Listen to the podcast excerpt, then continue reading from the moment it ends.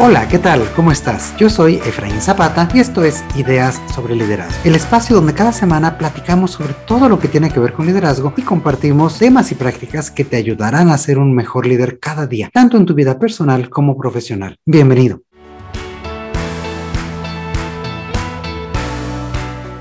Esta semana continuamos la charla con Miriam Cruz desde los Estados Unidos. Hola Efraín, buenas tardes, estoy muy bien. ¿Y tú qué tal? Qué bueno, aquí también todo muy bien, gracias. Y, bueno, pues la semana pasada nos estabas contando cómo es trabajar en un lugar tan interesante como este laboratorio de propulsión a chorro de la NASA, cómo es esta cultura tan particular, con tanta apertura, con un liderazgo tan abierto, un liderazgo transformacional como tú lo describías, en el cual pues también hay personas de pues literalmente todo el mundo. Eh, y en este sentido, me gustaría retomar esta charla ahondando sobre este tema del liderazgo que tú observas en un lugar como este, preguntándote cómo consideras o qué es lo que consideras que hace que sea un liderazgo transformacional, un liderazgo diferente. Cada persona tiene asignadas ciertos proyectos. A veces eh, tienes que trabajar en equipo para que se cumplan los objetivos del proyecto y simplemente cuando hay un liderazgo transformacional es el que te va a ayudar a, a cumplir cumplir todas tus metas, ¿no? A cumplir todas tus metas y simplemente te van a soportar y te van a, o sea, no hay como un líder que se crea líder y que la supremacía y que siga todo ahí atrás de ellos, sino que en el transformacional te apoyan, es un apoyo mutuo y constante. Entonces, por ese lado, entre ellos, siempre que hay un proyecto, hay un equipo y todo el equipo trabajamos en conjunto. O sea, no hay como cada, cada persona tiene una función y cada persona tiene, o sea, si seas tú el que pase una pluma, esa persona es importante porque tiene que pasar la pluma y la pluma tiene que llegar a su lugar, ¿no? Entonces creo que eso es, eso es muy importante aquí en la NASA y todas las personas les dan un valor y todas las personas este, son líderes en, en, el proyecto, o sea, no hay como una sola persona que vaya tomando el curso de todos.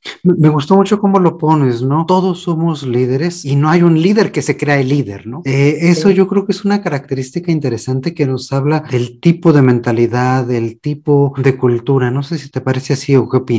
Sí, totalmente. En mi caso, bueno, me ha tocado particularmente en las áreas donde yo trabajo, en, ingeniería de diseño, me dedico un poco más. Mi equipo con el que trabajo diariamente es muy pequeño, somos como de seis personas, pero de ahí tengo un equipo más grande que entre, como ahora sí que es como nuestro jefe y somos como 16, es un equipo más que va creciendo más, pero son, son personas que van alentándote y que van inspirándote en seguir creciendo, en seguir creciendo en los proyectos y que te motivan, o sea, te motivan a estar al día con todo con todo lo que tú quieras hacer. O sea, que si tú dices, vamos por este lado o por qué no intentamos este lado, todas las ideas son escuchadas. Entonces, creo que eso es algo que me gusta mucho, de que no hay una idea errónea. Todas las ideas tienen como un propósito y si lo pensaste es porque puede que sí suceda, ¿no? Fíjate que escuchándote, siento incluso que es como un, ah, un ambiente de trabajo, una cultura de trabajo, pues sumamente ideal, ¿no? Es una cuestión, a lo mejor es como la que nosotros podríamos platicar en este tipo de espacios, en este tipo de podcast. A lo mejor luego la gente dice, bueno, está muy padre que me lo platiques, pero ¿cómo eso existe, no?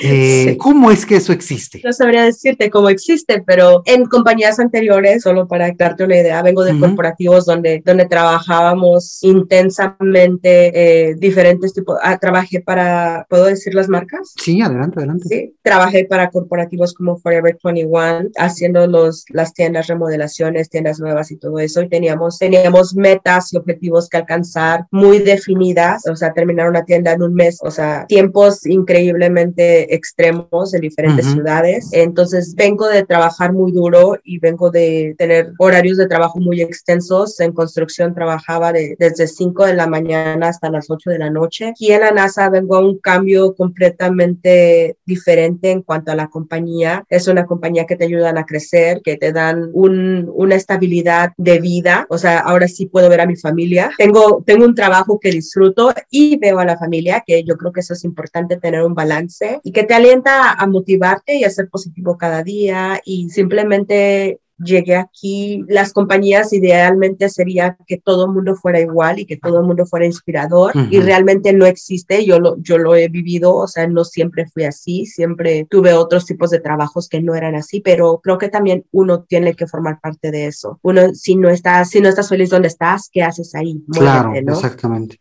Si no sabes cómo llegar, pues estudia o aprende o desarrollate en otra actividad. Si no eres bueno en, en, una cosa, vas a ser bueno en otra, pero creo que todos tenemos aptitudes, simplemente tenemos que desarrollarlas, ¿no?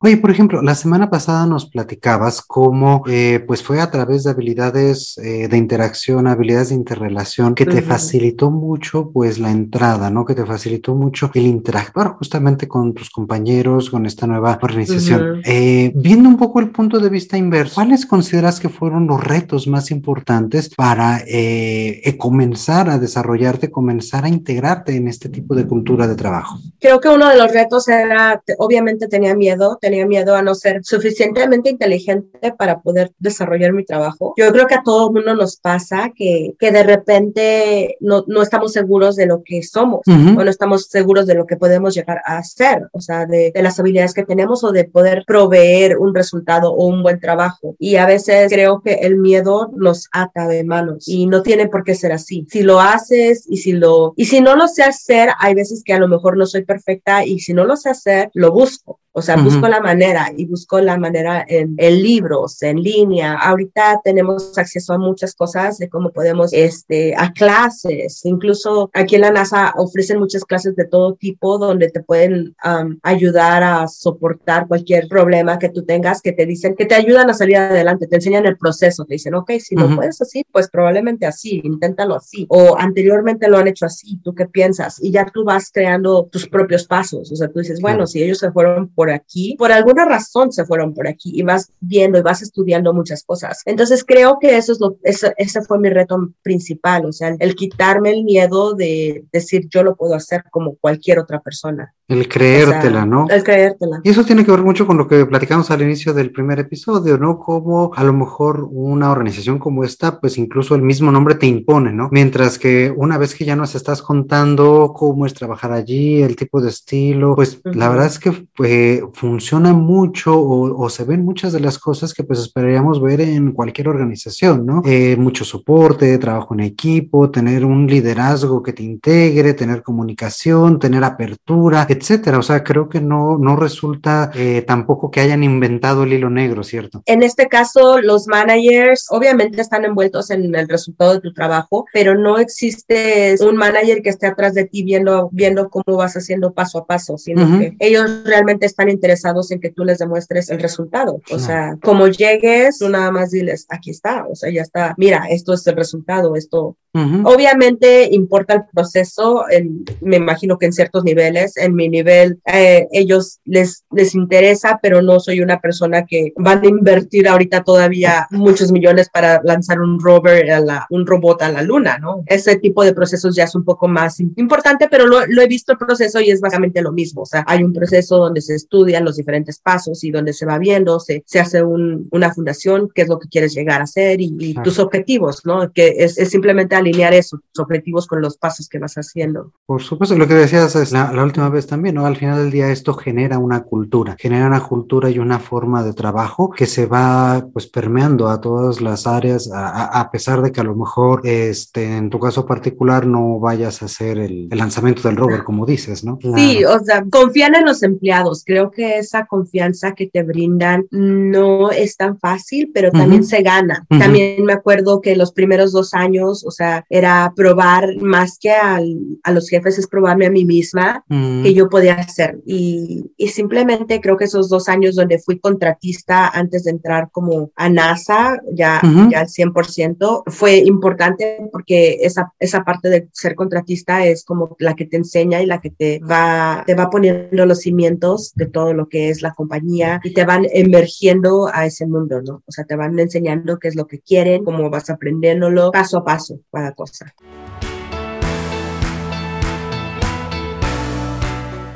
Oye, y una de las cosas que nos platicabas la última vez es que pues trabajar aquí eh, también involucra un ambiente muy multicultural, trabajas con personas de pues prácticamente todo el mundo, ¿no? En esta relación, en esta interacción que tienes con todo tipo de personas, ¿tú qué consideras que es el punto de distinción o lo que hace diferente al liderazgo hispano, a las personas, este, pues sí, venidas de toda Latinoamérica, incluso de España? ¿Qué nos diferencia? Yo creo que todos los hispanos, todos los latinos, nos gusta hablar mucho y se distingue porque en, en diferentes áreas, bueno, de hecho, en, en JPL, NASA, donde yo, yo estoy en JPL, como lo mencionaste, que se está aquí en Pasadena, en la caña, en la, entre la cañada y Pasadena está localizado. Y hay diferentes grupos. Hay un grupo que te puedes, invitan a todos, pero hay un grupo de asiáticos donde tú te puedes envolver, aunque no seas asiático. Okay. O sea, pero te emergen a la cultura asiática donde te enseñan a jugar como dominó, pero es un juego asiático. Y todo, y todo eso, o sea, te van enseñando su cultura. Y lo mismo pasa con, con los asiáticos y lo mismo pasa con los europeos. Hay un grupo, hay un club europeo y hay un club de latinos. El club de latinos aquí en JPL se llama Amigos Unidos. Y en Amigos Unidos lo que se encarga mucho hacer es la convivencia de todo, o sea, venir y no ser latino necesariamente, pero te envuelven en la cultura latina. He tenido la fortuna también de hacer presentaciones para ellos, eh, donde les enseño un poco de la arquitectura mexicana, les he presentado eh, los diferentes edificios y lo hermoso que es México, ¿no? Porque todo el mundo tiene la percepción de México, de un México antiguo o de un México muy, muy diferente o de una cultura narco en México. Entonces creo que me ha tocado tomar el estándar y decir México no es solo eso, México es mucho más. Creo que Amigos Unidos para mí eso ha representado donde he conocido personas de España, personas de Guatemala, personas de Ecuador, eh, de Salvador, eh, de todo tipo y, que todos sí tenemos como en común que nos gusta mucho hablar, que somos sociables, somos amigables, hacemos sentir a la gente bienvenida, pero que también somos personas que capaces de lograr y de estar aquí, ¿no? Que en la NASA existimos muchos y que estamos ahí, estamos realmente, hay muchos líderes hispanos en la NASA que vamos hacia adelante. Y me imagino que pues también aportan esa parte social al momento de trabajar al momento de generar este tipo de interacciones entre los equipos, ¿no? Por lo que me comentas, me imagino que estos líderes latinos, como comentas tú, pues son mucho esas personas que generan las conexiones entre los demás, que integran, que eh, generan el equipo, ¿no? Definitivamente hay este, la, la, apertura que llega a suceder muchas veces en Amigos Unidos, surgen ideas, surgen ideas, o sea, nos juntamos en un, en un café virtual, ahorita por la pandemia, o anteriormente nos juntábamos en persona y tomábamos lunch juntos, este, hacíamos eventos del Día de la Independencia, el Día de eh, la Batalla de Puebla, todo, todas las, todos los eventos, la Rosca de Reyes, todo, todos los eventos particularmente latinos, los celebramos en la NASA. Eh, realmente se toma el tiempo y, se hace una celebración. El Día de Muertos es hermoso, o sea, ponen un altar de muertos, invitan a toda la gente americana, no americana, de cualquier lado del mundo a que traigan su foto de su muerto y lo pongan ahí. Entonces, eso, eso no lo ves en otras compañías. Entonces, creo que eso es como la inclusión que genera un poco la NASA de, ven, te invito, o sea, no, no estás solo. Todo el mundo tiene un familiar que se muere y, y pues celebrar la muerte, ¿no? O sea, no, el integrar a diferentes culturas creo que es algo muy, muy bonito que me gusta mucho participar. Qué interesante, qué interesante pues esta apertura y esto, que al final yo creo también se vuelve un proceso de aprendizaje mutuo, ¿no? Tú estás compartiendo mucho este tipo de cultura y también te estás nutriendo, como nos decías hace un momento, sí de cursos, pero también de personas de todo el mundo que seguramente igual que, que ustedes en este Amigos Unidos comparten estas experiencias y estos rasgos culturales de cada uno de estos países, seguramente también has aprendido mucho de muchos otros países, de muchos continentes, ¿no? Sí, sí, sí, claro, he creado amistades.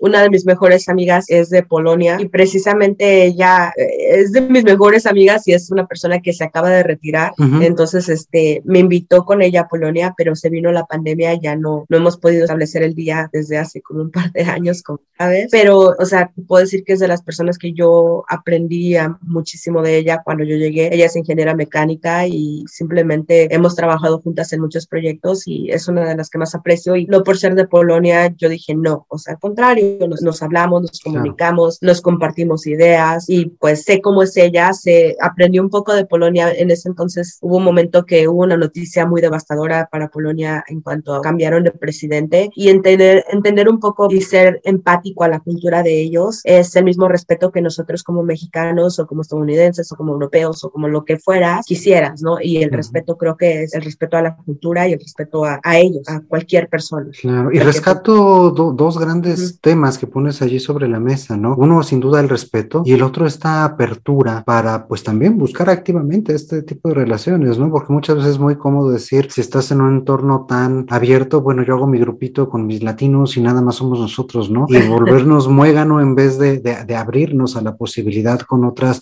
personas, con otras culturas. No sé si además a lo mejor de estos dos elementos tú tengas algún otro consejo, alguna otra clave justamente para interactuar con personas de otras culturas. Nada, solamente yo creo que, eh, que te abras, o sea, que, que si ves a una persona callada, también los callados a veces tienen mucho que ofrecer, este, invítalos, invítalos. Yo creo que se, se les hace la invitación y que se sientan parte de, de tu equipo, que se sientan parte de, de conocerte. Este, me ha tocado gente muy seria a mi alrededor y que, y que tienen la oportunidad de compartir grandes cosas conmigo y grandes momentos y creo que eso es, eso es súper interesante, ¿no? También conocer de sus, no necesariamente de sus vidas privadas, pero solamente como decirles, aquí estoy, si quieres compartir algo, si quieres que te escuche, simplemente aquí estoy, ¿no? Y, y eso va creando alianzas para cuando necesitas a alguien en un equipo, ya sabes con quién puedes trabajar y, y es parte del trabajo, aunque a veces no, no es necesariamente como conocer las personas, sino las habilidades. También es importante como ver si, si puedes disfrutar al momento de trabajar, ¿no? ¿Tiene sentido? Sí, no, claro, y me abres otro tema que ya no me gustaría abrir porque, porque si no aquí nos podemos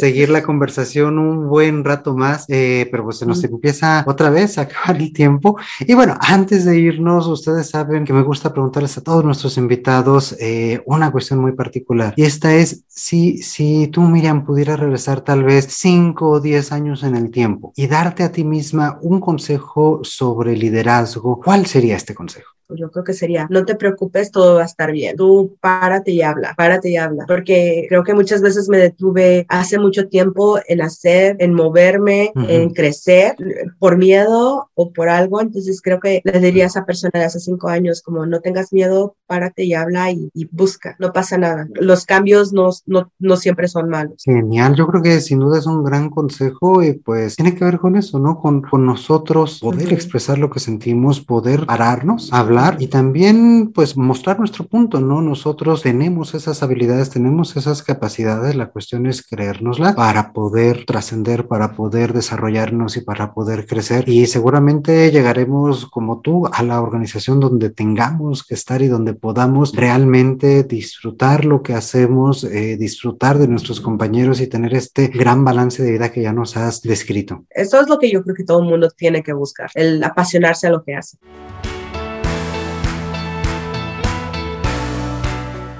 Oye, pues una vez más, muchísimas, muchísimas gracias por aceptar esta invitación y compartir todas estas experiencias con nosotros que sin duda yo creo que han traído eh, buenos aprendizajes y muy buenos contrastes entre a lo mejor lo que hubiéramos pensado que, que es tan complejo o tan diferente y que en realidad pues nos vienes a enseñar que no lo es tanto. Sí, gracias a ti Efraín por la invitación y cuando quieras, ya sabes, aquí estoy. Excelente, pues muchísimas, muchísimas gracias una vez más eh, y también gracias gracias a ti, amigo, que nos escuchas cada, cada semana. Recuerda que puedes enviarnos todos tus comentarios y todas tus preguntas eh, al correo hola arroba ideas sobre liderazgo.com. También aprovecho para pedirte que te mantengas atento a nuestros contenidos en redes sociales. Estamos inaugurando, como ya sabes, nuevas secciones para seguir compartiendo contigo consejos, reflexiones, hábitos de liderazgo y otros temas que estoy seguro fortalecerán tu presencia como líder y en todas las áreas de tu vida. Como siempre, te mando un fuerte y caluroso abrazo. Yo soy Efraín Zapata y te espero la próxima con nuevas ideas sobre liderazgo.